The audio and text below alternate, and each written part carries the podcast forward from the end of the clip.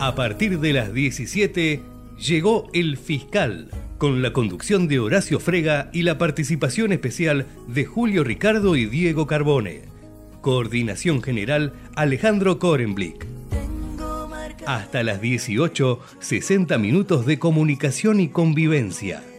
El Fiscal del Tiempo de la Verdad. Y así iniciamos una nueva propuesta de este programa que dimos el llamar el fiscal, pero los fiscales no somos nosotros.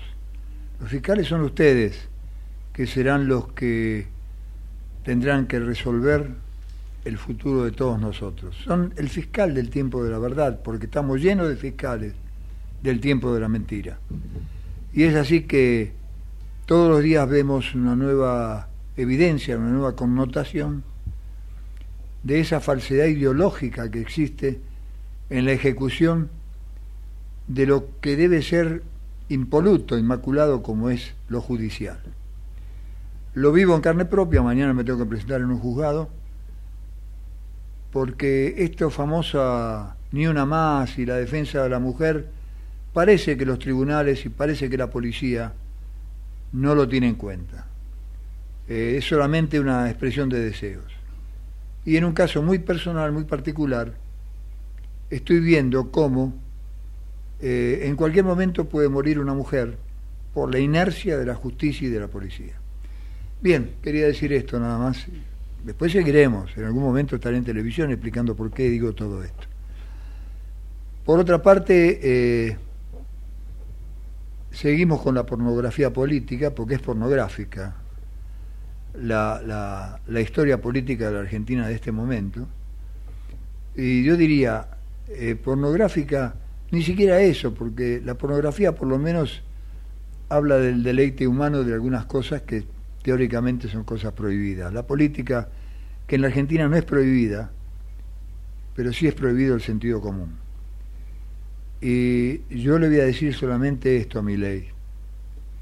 Te metiste con Lali Espósito, te metiste con el Papa, te metes con las organizaciones sindicales, Qué difícil sería que gobernaras este país. ¿Qué no lo vas a hacer? ¿Cómo les va? Diego Carbone, Mariel Canedo, gracias por estar, por visitarnos. Y él, el hombre más erudito y conocedor del deporte, del fútbol en Argentina, por eso no está en ningún canal de televisión. ¿Cómo te va, Julio Ricardo? Exactamente, estoy acordándome, estoy acordándome del relato de Víctor Hugo Morales, que, que conmovía tuve solamente dos compañeros, tuve muchos grandes relatores, pero dos inolvidables, dos épocas distintas, José María Muñoz y Víctor Hugo Morales, a propósito del fútbol, que es el fenómeno lúdico más trascendente de la humanidad. Esto no es una opinión, ¿eh? es estadístico.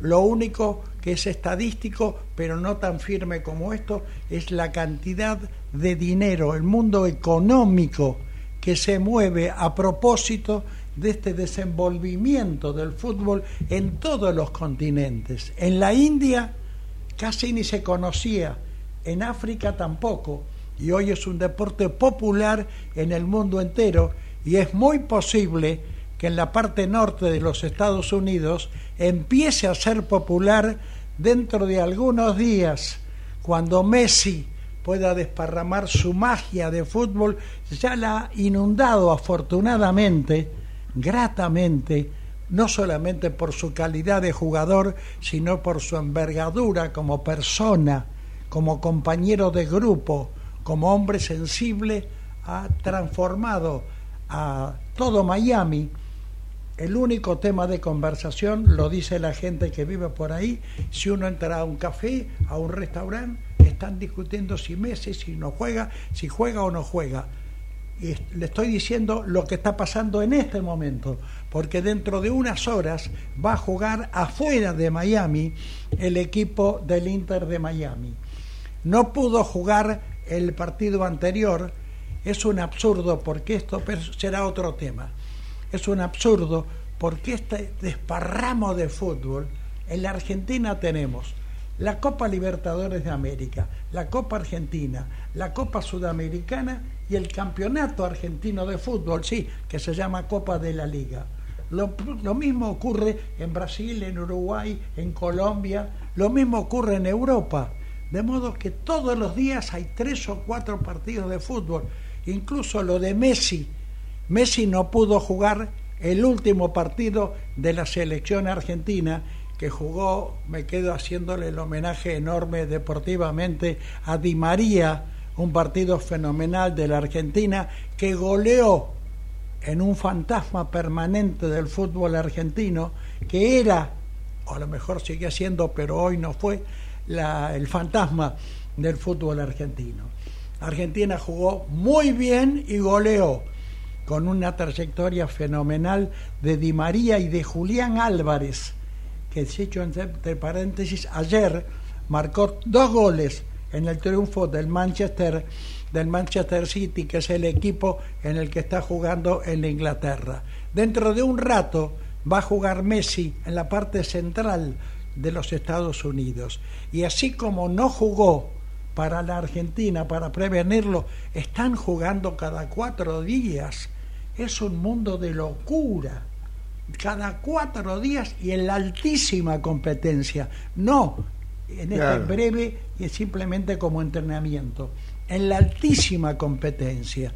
Messi no jugó el último partido con la selección argentina y tampoco jugó el último partido donde su equipo, el, el Inter de Miami, perdió su primer partido desde que él está. Vamos a ver, y esto es lo que se está discutiendo en todos los cafés de Miami hoy, si esta noche, hora argentina, es la misma hora, una hora de diferencia con Miami, juega el fenómeno argentino, el mejor jugador del mundo.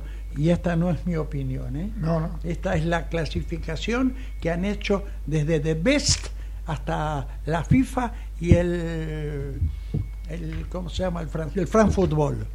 Todo el mundo ha decretado que es el mejor jugador del mundo, así que no es una opinión. En Miami están en todos los bares discutiendo si juega o no juega. Veremos, perdón, estoy mintiendo. Verán los que tienen plata. porque, los que no, los que no, tendremos que quedarnos hasta muy tarde para meternos en las redes y saber qué es lo que ocurrió, porque se televisa por una red absolutamente privada a la que se puede acceder con un pago extra de muy alto relieve. Así que veremos. Veremos ser una manera de decir. Yo te diría que es muy bueno lo de Messi, pero lo peor que le podría haber pasado a, Sudamérica. Porque si Estados Unidos se enchufa en el fútbol, Dios me libre lo que pueden llegar a ser, ¿viste? Bueno, ya están, eh, ya están enchufados porque el próximo campeonato mundial se hace ahí. Han tenido la generosidad de repartirlo. Entonces se va a jugar en Canadá, en los Estados Unidos y en México. Ese es el próximo campeonato mundial del que van a participar 48 equipos. Esto es un reflejo del desparramo de fútbol en el mundo entero.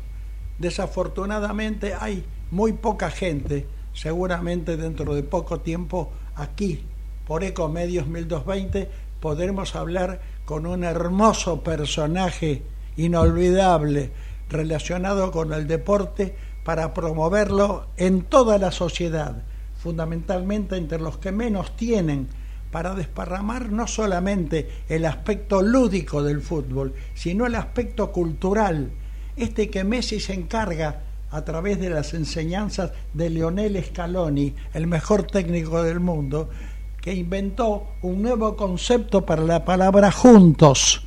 Juntos ser amontonados. Scaloni tuvo esa virtud. Es juntos pero respetando las 28 o 27 individualidades de la selección argentina. De modo que el deporte está siendo desaprovechado con esta explosión fenomenal. El, partido de Argentina con Ecuador tuvo 50 puntos de rating, de rating, éxito totalmente, y 120 millones de contactos por las redes sociales. Así como ustedes escuchan, 120 millones, tres veces la población de la Argentina, siguiendo el partido de Ecuador y Argentina. Es decir, que la explosión del fútbol es algo inconmensurable, realmente no se puede francamente mensurar.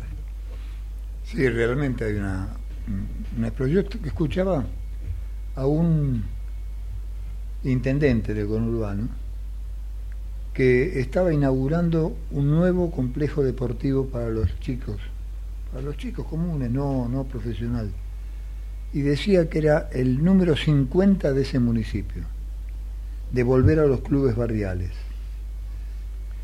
Desafortunadamente, en los clubes barriales, como no hay la incorporación de este personaje que seguramente nos va a acompañar en la radio dentro de algún momento, es potenciar lo único, lo lúdico, pero luego lo peor, el enfrentamiento, de que el enemigo hay que pegarle, al enemigo hay que destruirlo, e inclusive aparecen las empresas, empresas de apuestas clandestinas interviniendo en los clubes de barrio.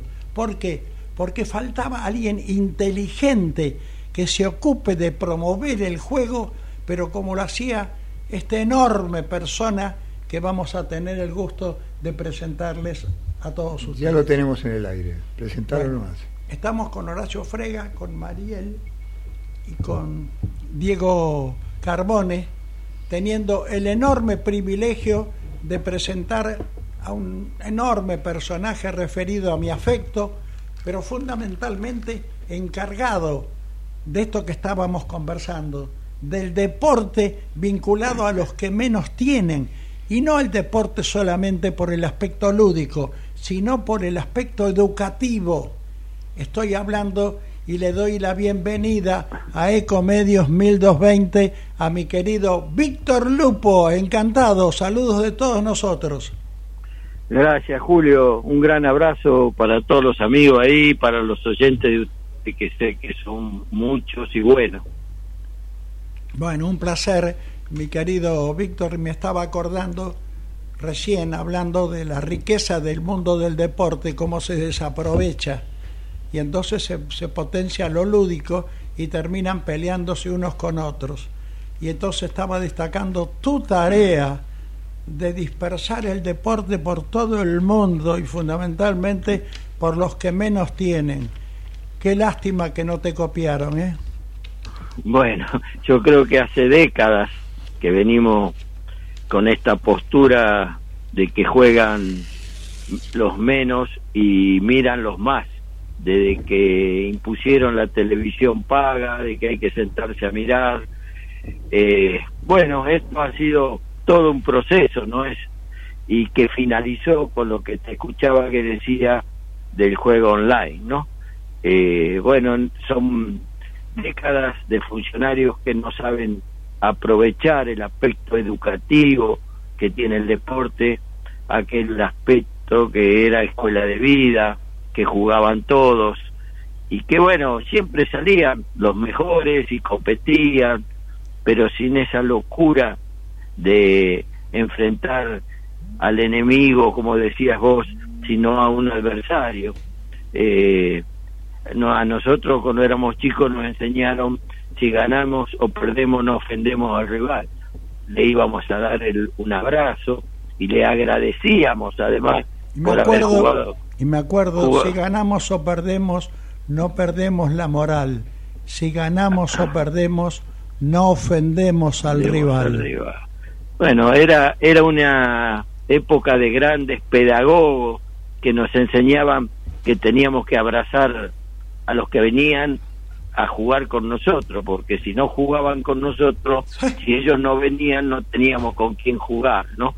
Era una cultura del encuentro que nos enseñó esos maestros que eran Canavés, Isen, Muro, maestros que han dejado enseñanza. Pero bueno, desgraciadamente los acontecimientos, los nuevos medios, eh, que tenemos nos llevan a, a esto que ha terminado. Yo creo que ya es el final de esto que es la cultura del podio, donde solo vale el que gana, porque no hemos quedado con una juventud eh, con epidemias de sedentarismo y obesidad, con eh, no ver el deporte, sino que están todo el día embobados con, con los nuevos juegos electrónicos. Y bueno, estamos pagando esas consecuencias, pero esperemos que esto eh, sirva como una base para volver al deporte para todos. ¿no? Señor Horacio Frega. ¿Qué tal, eh, Lupo? Muy buenas tardes y grandes conceptos. Ahora, yo sé que algún momento tuviste posibilidad de desarrollar algo dentro de la función pública. Ahora, qué difícil que es en la Argentina ser creativo en cosas que no son demagógicas, porque lo que vos haces es de largo aliento, o sea, no se, no se traduce en una inauguración hoy, sino que es para más adelante. Quizá las próximas generaciones crezcan dentro de, esa ese virtuosismo del deporte sin agresión. Pero ¿no te cansaste, no estás agotado de luchar como Quijote con los molinos de viento? Un gusto escucharte, Horacio. La verdad que es un gusto. Mientras hable con ustedes, mientras tenga personas como ustedes, no, no, no, no me canso y empezamos de nuevo. Empezamos de nuevo en una discusión hace muy poco. Tuvimos una reunión en la CGT con el secretario de Deporte y distintas agrupaciones para decir, bueno, ha llegado la hora, ha llegado la hora de poner fin a esto del juego, a esto de, de que los chicos en vez de estudiar estén jugando al juego online en el colegio con los teléfonos. Bueno, yo creo que se, se han formado dirigentes que fracasan y fracasan porque no tuvieron al deporte como un método de enseñanza.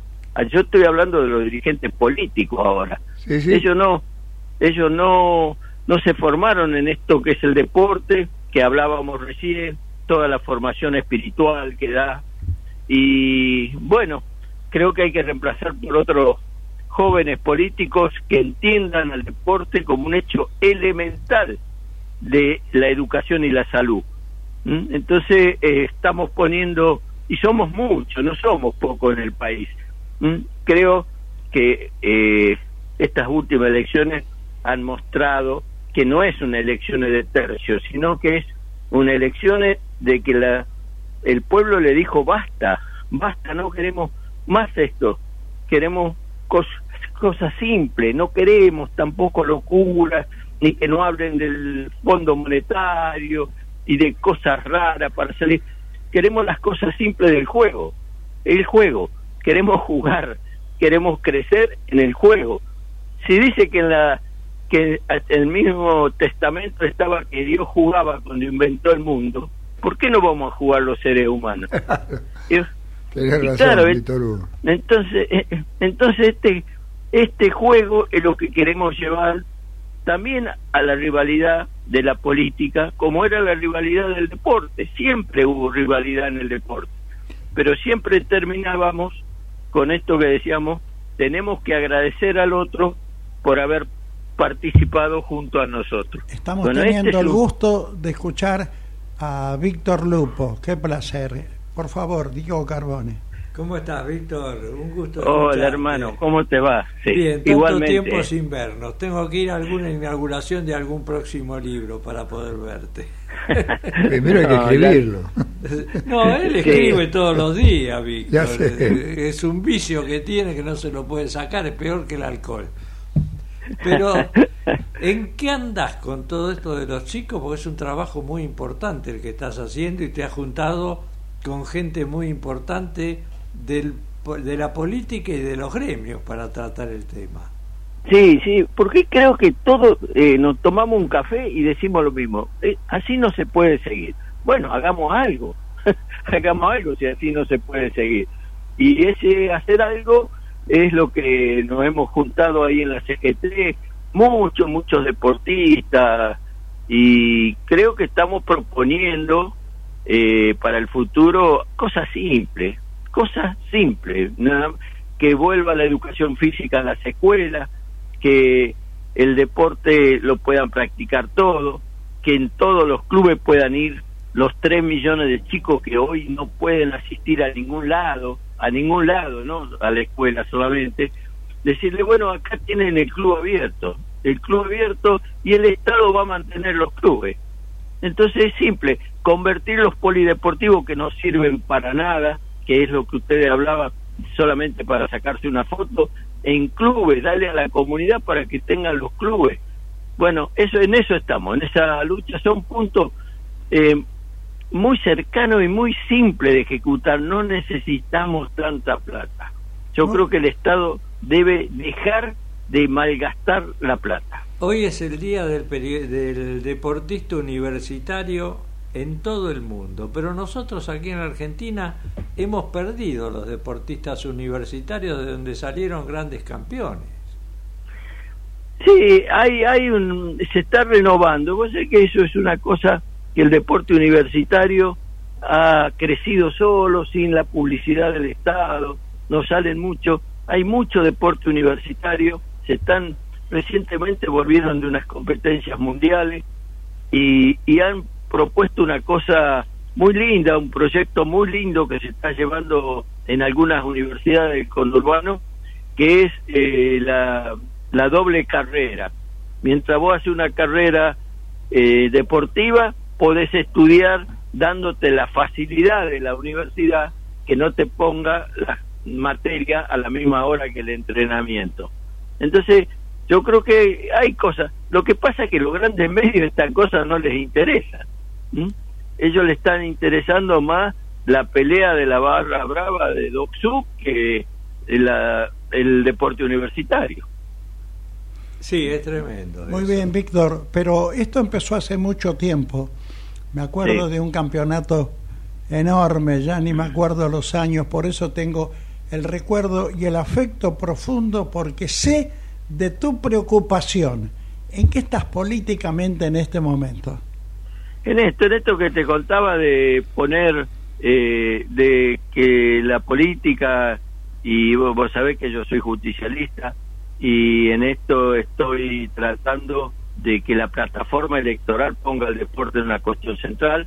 Eh, el candidato Sergio Massa eh, hace dos días hizo una reunión en el Club Obra Sanitaria donde dio las propuestas, dio propuestas muy simples, de ayudar a los clubes de sacarle eh, la tarifa que tienen, esa tarifa que parece que le cobran como a las empresas, en los servicios, le ha puesto una tarifa social para todos los eh, clubes y va a mandar un impuesto a las bebidas eh, para que se repartan entre el ENAR, que es el ente nacional de alto rendimiento deportivo para que puedan viajar nuestros deportistas a los Juegos Panamericanos y a los Juegos Olímpicos que Macri le había quitado, le había sacado esa autarquía que tenían y el otro 25% para los clubes de barrio. Así que, bueno, es un camino, es un camino que empieza, hay que verlo después,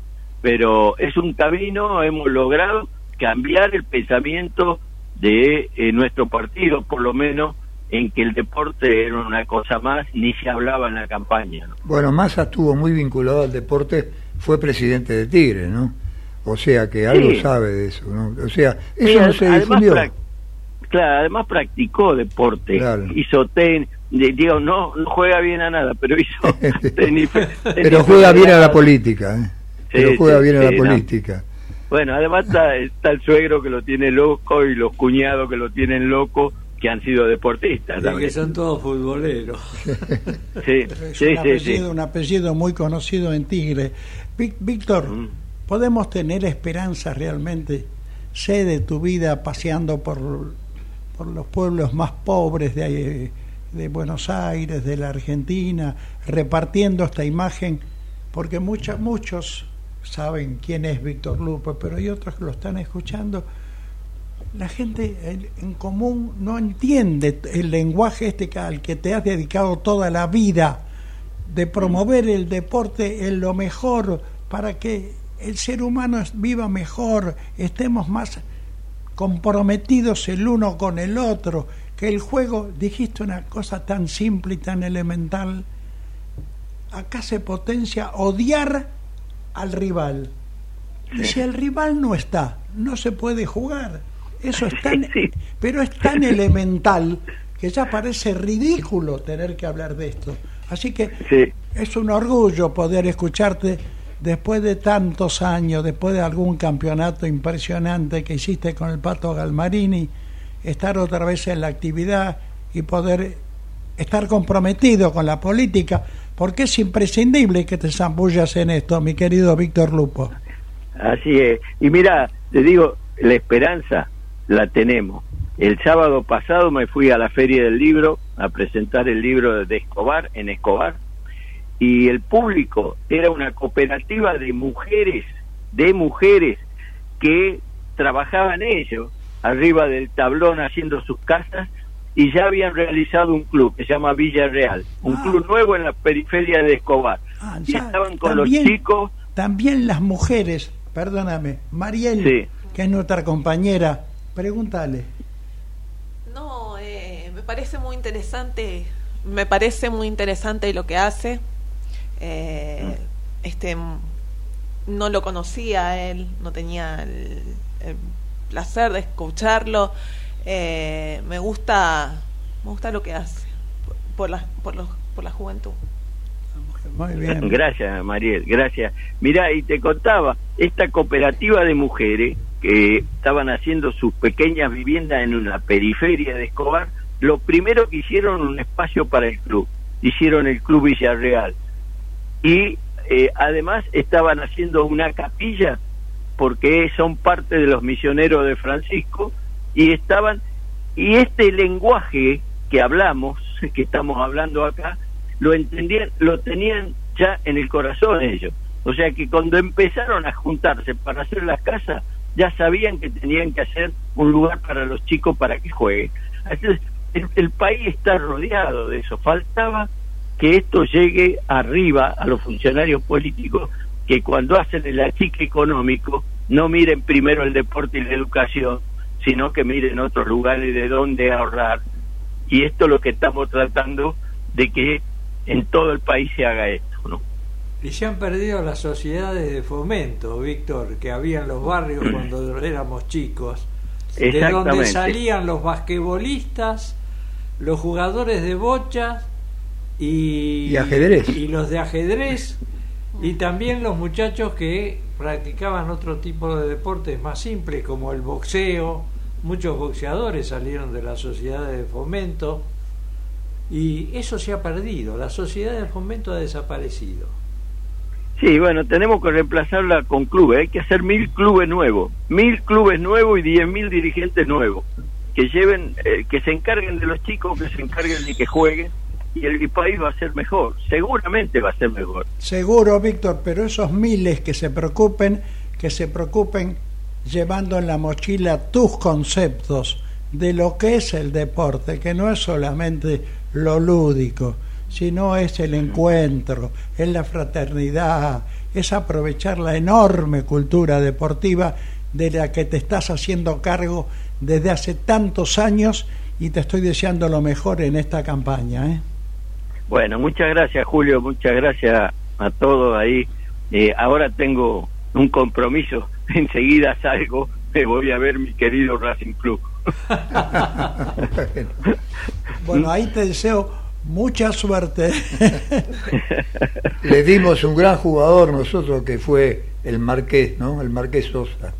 Ah, estuve eh, estuve en el Tábano el otro día, que era el club de donde, donde él salió. Sí, y, además salió, según lo que dicen, eh, que decía Amadeo Carrizo, el más grande de los arqueros que tuvo la Argentina, que era Cosi. Julio, Julio Cosi, sí. Julio Cosi, así que no, es un club, es la historia misma del deporte y la cultura, el Tábano.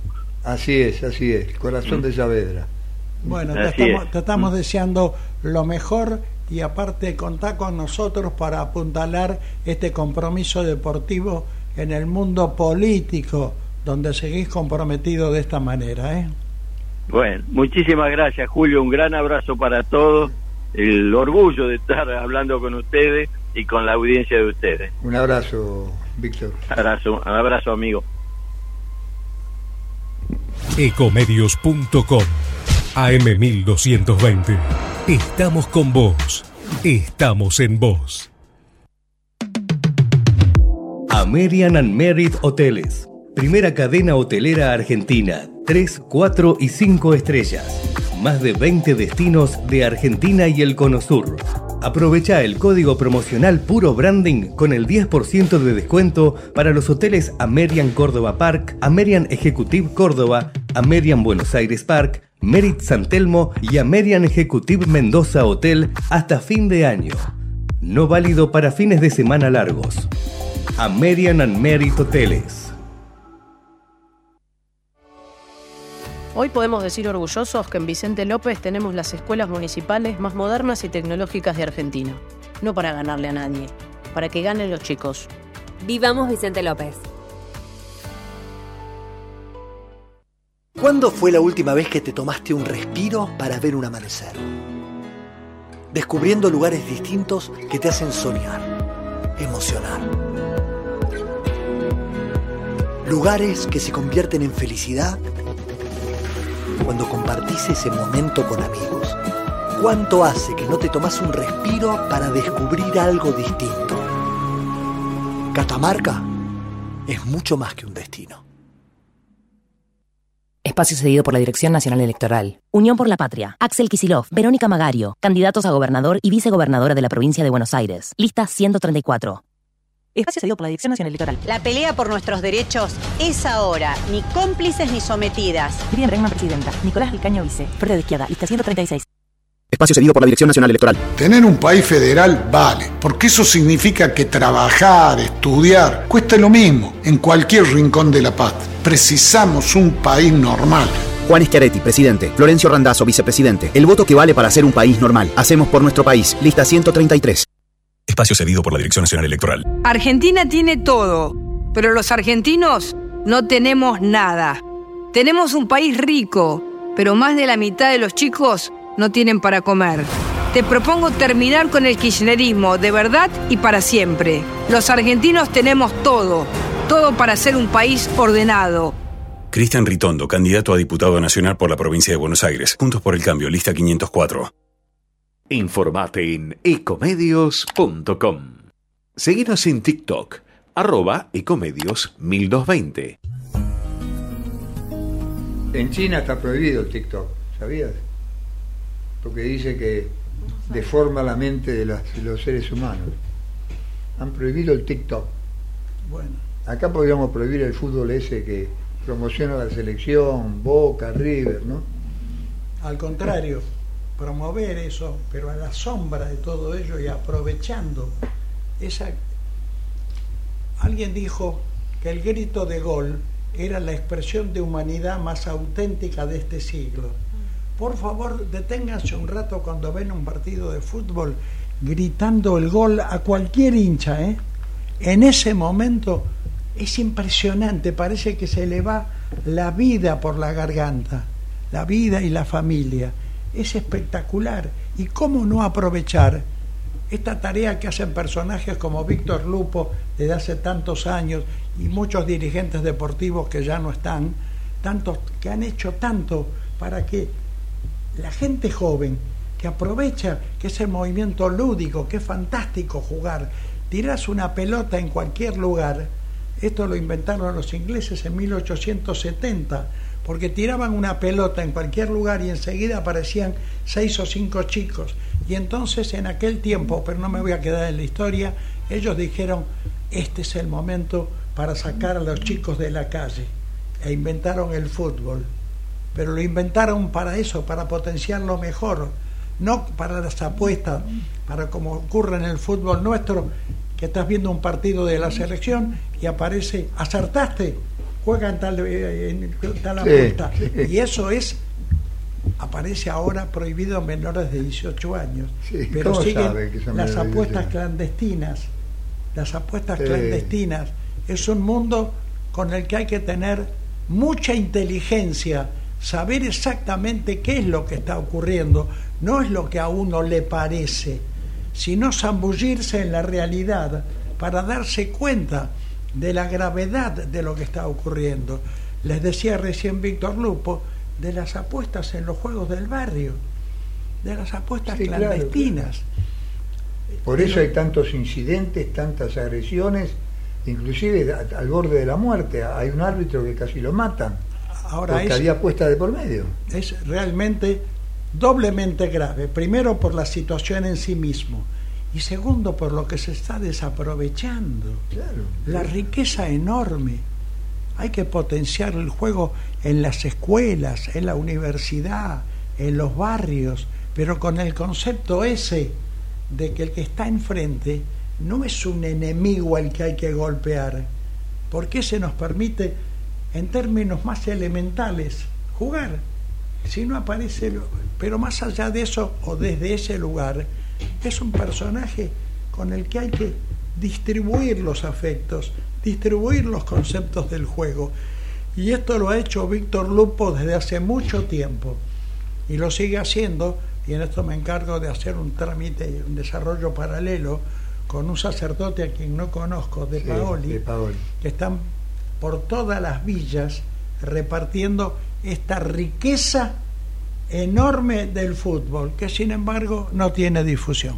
Y eso que habló del Papa Francisco, eh, que participa de ese nuevo eh, emprendimiento en Escobar, él creó escolas, que es de, la juventud de todo el mundo, pero con la cabeza eh, ideológica de eso es en Argentina.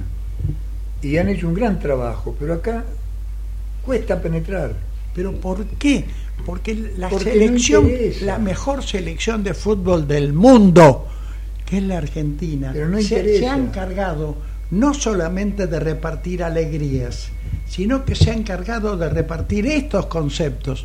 ¿Escucharon algún jugador de la selección hablar mal del rival? No, no, no. no. Hablar mal de un compañero. Yo les dije, que el enorme fenómeno de Leonel Scaloni es que cambió el concepto de juntos. Pero no cambió el concepto del, periodismo en general. Vos pasás todos los, programas deportivos, se habla de si de Micheli terminó, se le acabó el ciclo, si el técnico de Boca sigue. El único tema que hay es River y Boca. Nunca Lupo va a ir a un programa de esos y lo van a dejar explayarse. Nunca vas a ir vos a esos programas. ¿Por qué no vendés? Vos lo que decías el minuto a minuto, el segundo a segundo de la, de la audiencia, del rating. Te tenés que pelear. Si se pelean los periodistas, ¿qué queda para los jugadores? Claro. Si hay programas en donde se gritan tanto los periodistas, hasta se levanta uno y le quiere pegar a otro. Ahora, si vos potencias lo que les gusta, lo que quieren hacer Lupo, junto con este curita que eh, pertenece pertenece al grupo de todos los curas villeros, es uno, del mismo grupo. Discípulo de Francisco. Que es aleccionar a los chicos en la unión que da el deporte y la amistad y el compañerismo. Eso no lo quieren los poderosos, los van a bombardear siempre. Vos viste que hay programas de, hoy de fútbol que a vos te debes rasgar la vestidura con eso que en, entre medio de todo lo que pasa, en los goles, las jugadas, dicen, bueno, ahora vamos a ver las infracciones. ¿Cuál es el golpe peor que han pegado? ¿Cuál es la infracción más grande? Y te pasan todas las patadas, los codazos. Pero eso es lo que tienen que evitar. Eso potencia que otros lo hagan, que los chicos lo copien y lo hagan en los partidos donde los padres después se pelean entre ellos. No, hay no son didácticos, pero antes eran didácticos. Vos nombraste a Muñoz, nombraste a Víctor Hugo, vos, eh, Aldao, Ricardo Arias, Ricardo Arias, cualquiera, eh, sí, Ulises Barrera, eran didácticos, Julio. Te estaban haciendo pedagogía mientras relataban es que, Es que justamente los juegos tienen fundamentalmente su incorporación a la vida cotidiana desde encontrar lo mejor, desde, en primer lugar, desde este hecho elemental.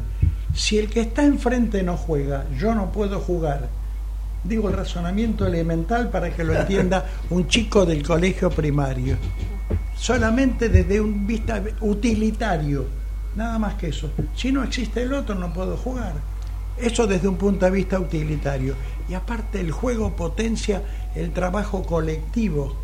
El trabajo colectivo, no solamente el que es el mejor, el más hábil, sino por ahí buscar de 11 jugadores, hablando de un equipo de fútbol, hay uno que será Maradona, hay otro que será Julián Álvarez o que será eh, Lionel Messi. Pero hay otros 10. Pero se potencian entre todos. Pero hay otros 10 que tienen otra tarea. Y encima es aquello de una canción popular deportiva. Ay, por eso no, no me quiero instalar en el pasado. Si ganamos o perdemos, no ofendemos al rival. Luisito Aguilé la cantaba, que era, tenía 10 años con el grupo de El que la canta todos los días es esa. Sí, Mariel, vos que estás en un colegio, sí. dentro de tu actividad estás en un colegio, ¿cómo ven los jóvenes del colegio? ¿Y cómo los veo?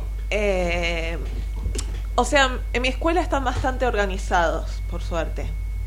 Eh, pero no, ellos es una escuela primaria, así que no son violentos. Eh, veo que las maestras se esfuerzan mucho, dan mucho por educarlos. Eh, por suerte veo que el consejo escolar manda cosas y aunque puedan decir mandan cosas de buena calidad pese a todo, ¿viste?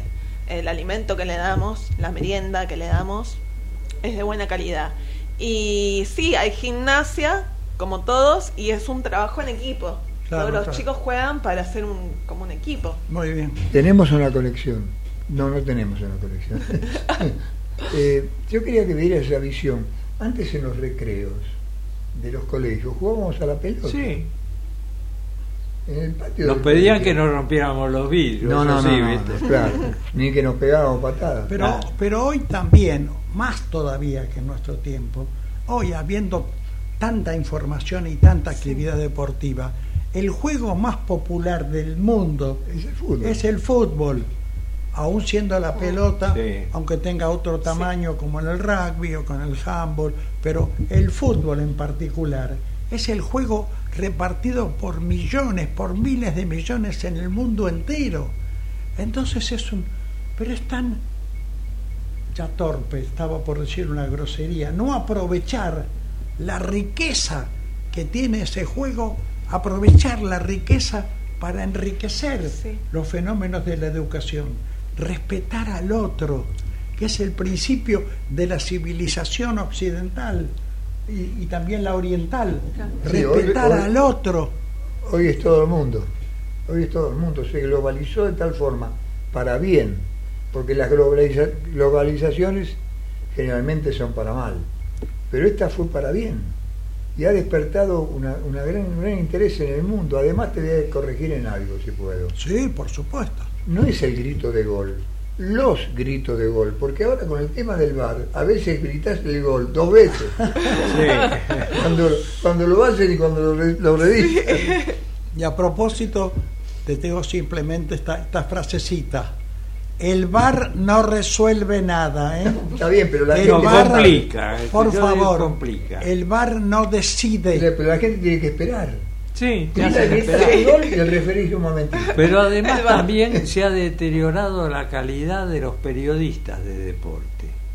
Porque los, otros, los nuestros, Julio no quiere hablar de periodistas. los nuestros eran más eruditos. Yo me acuerdo de Ulises Barrera relatando box cuando hacíamos las peleas los miércoles desde Luna Park y él no te contaba los golpes, porque si vos estás viendo la pelea es porque te gusta el boxeo y, lo estás viendo. ¿Para qué me vas a relatar? Pega una izquierda, pega una derecha. No, él decía, fíjese cómo está parado. Tiene las piernas rígidas, está groggy. Cuando le peguen un buen golpe, va a quedar knockout. Y llegaba el resultado de esa manera. cuento una, una, anécdota. Yo cuando dirigía Radio Belgrano, contraté a Cafarelli con eh, Ulises Barrera de comentarista. Y Cafarelli estaba muy mal, porque resulta que estaba relatando una pelea. Y después empezaba a relatar una pelea que había pasado hace 20 años. Y entonces, bueno, Ulises Barrera me dijo, no podemos seguir así, porque no podía relatar, estaba muy grande ya Cafarelli. Pero qué relator de boxeo que era, que te hacía vivir la pelea. Sí. Yo, yo me acuerdo de, de Cherky Diallo, cuando fue lo de Nicolino Loche. Cherkis también, gran relator. Lo, de, lo, de, lo de Paul Fuji. Sí. Cuando relate, ya eran las 5 de la mañana que nos tuvimos que despertar para escuchar esa pelea. Qué, qué brillante la exposición de Cherkis. Yo nunca me voy a olvidar cuando dijo que, claro, le hizo una, una, una finta a Loche y el, el Paul Fuji siguió de largo y se tragó la, le acordado. Sí y dice, pensó que le estaba pegando a Nicolino y vio la cara de 10.000 japoneses asombrados que lo estaban mirando. Nunca me olvidé de esa frase. Te hacía verla, te mostraba la imagen con la palabra. Por favor, acuérdense del gol más grande en la historia del fútbol argentino, el gol que hizo Diego Armando Maradona a los ingleses. Y acuérdense del relato de Víctor Hugo Morales, que realmente ha pasado el tiempo y es más memorable el relato de Diego que el gol mismo. ¿De qué planeta viniste? Barrilete cósmico. Claro. Pero ¿sabes lo que pasa? Te hacían vivir Muñoz, cuando no se televisaban los partidos y los relataba. Te relataba un partido que vos decías, lo están adentro del área, lo están peloteando. Era un partido tranquilo, pero él lo hacía tan vibrante que vos, la emoción. vos creías que se habían perdido 50 goles. Después veías los, los cortes, le decía, pero yo estoy viendo otra cosa. Te lo hacía vivir Curcu, eh, Ortega Moreno, el mismo Ricardo Aldao. Carlos Parnizari. Carlos Parnizari, pobrecito. Ricardo sigue transmitiendo Independiente. Sí, sí, sí, sí, sí. Ricardo Aldao. Sí. sí, Bueno, estuvo en el grupo Titanes. Nunca me voy a olvidar. Sí, sí. Así vos algunos, algunos monstruos inventaste en ese, en ese, en ese grupo. Hay uno que está en la nación y hoy lo queremos matar entre todos. inventé yo con alguna colaboración. Sí, ¿eh? sí, hubo, cómplice necesario. Y lo estoy mirando a Horacio Frega. Sí, porque yo después lo puse en la TC. No le eches la culpa solo a él. No, yo después lo puse en la TC para hablar bien de Menem, vos. Vale la pena este, este recuerdo ya que ustedes me obligan ustedes se han zambullido en esta pequeña historia, era un tiempo que a nosotros se nos hacía muy difícil la vida porque gobernaban los militares. yo no podía ser periodismo entonces, entonces me estoy acordando de la terrible vida de los argentinos cuando gobernaban los militares. Nosotros no podíamos hacer nada. Entonces se nos ocurrió inventar una cooperativa de trabajo e hicimos una cooperativa que se llamaba y él se acuerda muy bien, Titanes, Titanes. Titanes. Hicimos una cooperativa entre muchos periodistas, de los tantos que has nombrado recién. Y un gran relator, que hoy no está, un querido amigo, muy vapuleado, pero un fenómeno de tipo que era Juan Carlos Roseló. Sí, Ricardo Podestá. Irañeta. Eh, Irañeta. Ricardo Aldao, por eso cuando me lo recordaste eh, a partir eh, de la radio en que está actualmente, me hiciste bajar ese recuerdo de, de, Mauro Viale también. Mauro Viale, Marcelo Araujo. Eduardo, no digamos el apellido para no escrachar. Carlos Parnizari. Carlos Parnizari. Juan José Blanco. Juan José Blanco. Qué equipo que era, ¿eh?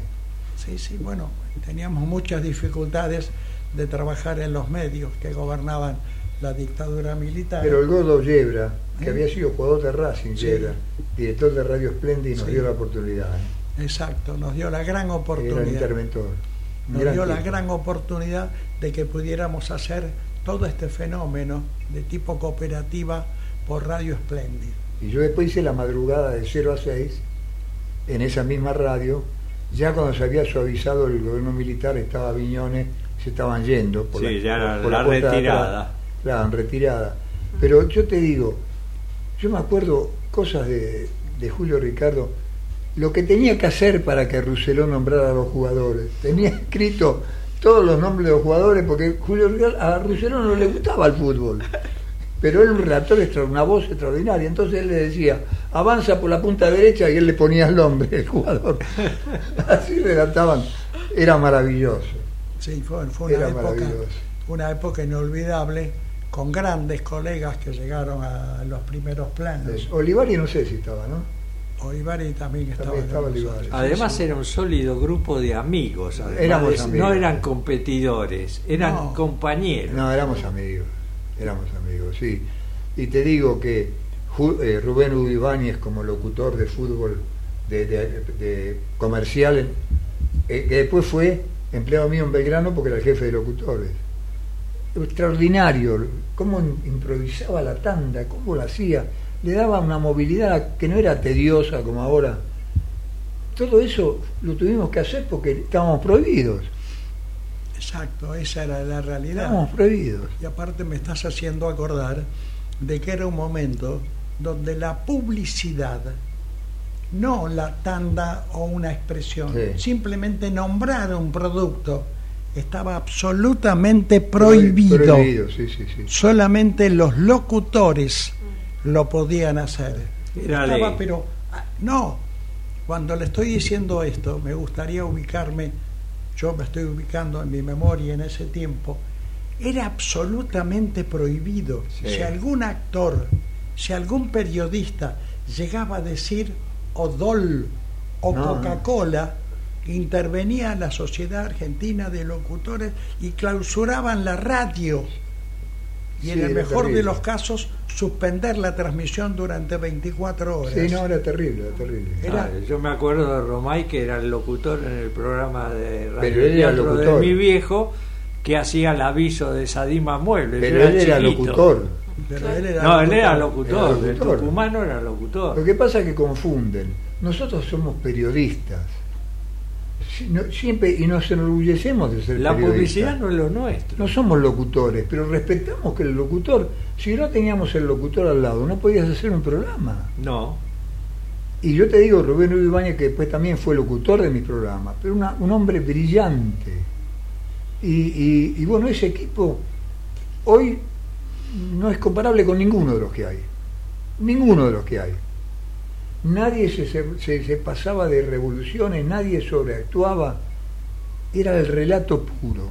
No, y el, locutor de la cabalgata deportiva, que ahora no me acuerdo el, nombre. El de Gilet, sí. El de Gilet, fantástico locutor, el tipo extraordinario. Pero yo te digo, fue una época hermosa con Julio. Yo creo que la pasamos bien y mal. Exacto, bueno, pero encontramos una manera, en el momento mal, donde estábamos Sí, hay que decirlo. Estábamos casi perseguidos. Yo cobraba 500 pesos por mes. Eh, estábamos perseguidos y sin embargo encontramos en una cooperativa de trabajo. Ay, le agradezco a Horacio y a todos ustedes que me hayan hecho recordar eso, porque me sumergí un poco en mi propia historia y acordarme de Carlos Parrizari, de Alfredo Curcu, de Ricardo Aldao. Y la nieta. De Horacio y la nieta. Ay, pero ustedes los unió el amor y no el espanto, ¿viste? No, porque todos éramos, no digo brillantes ni virtuosos, pero todos éramos muy capaces como profesionales, pero no podíamos, a mí me llamó el, interventor de Radio Belgrano, el coronel Tornelli, me dijo, usted no puede hablar más de política, haga un programa de espectáculo. Y yo dije, yo no voy a hacer un programa de espectáculo, soy periodista político. Hasta que me cruzo con Juan, con, con este mi querido amigo que tengo aquí sentado, que él habla de Víctor Hugo y yo no sé cómo se llama ¿Viste que le pasa a todo, Julio Ricardo? me encontré con Julio Ricardo y con Blanco. Y Blanco le dijo a Julio Ricardo, Frega tiene que hacer la conexión en Platense. ¿Dónde iba a hacer una conexión yo?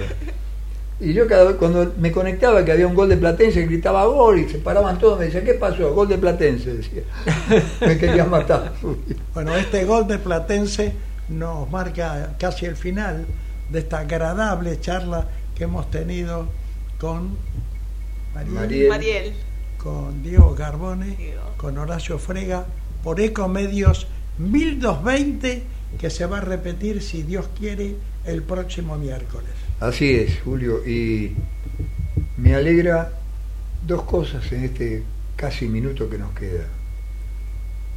El haber reflotado momentos de no de tanta felicidad en este día de todos nosotros. Levantamos el espíritu con el recuerdo. Y quien no recuerda la historia, no está vivo. No. Porque eso es lo que nosotros discutimos siempre. No podés negar la historia, porque la historia es la que te hizo adulto. Gracias a Dios que llegamos a esta edad.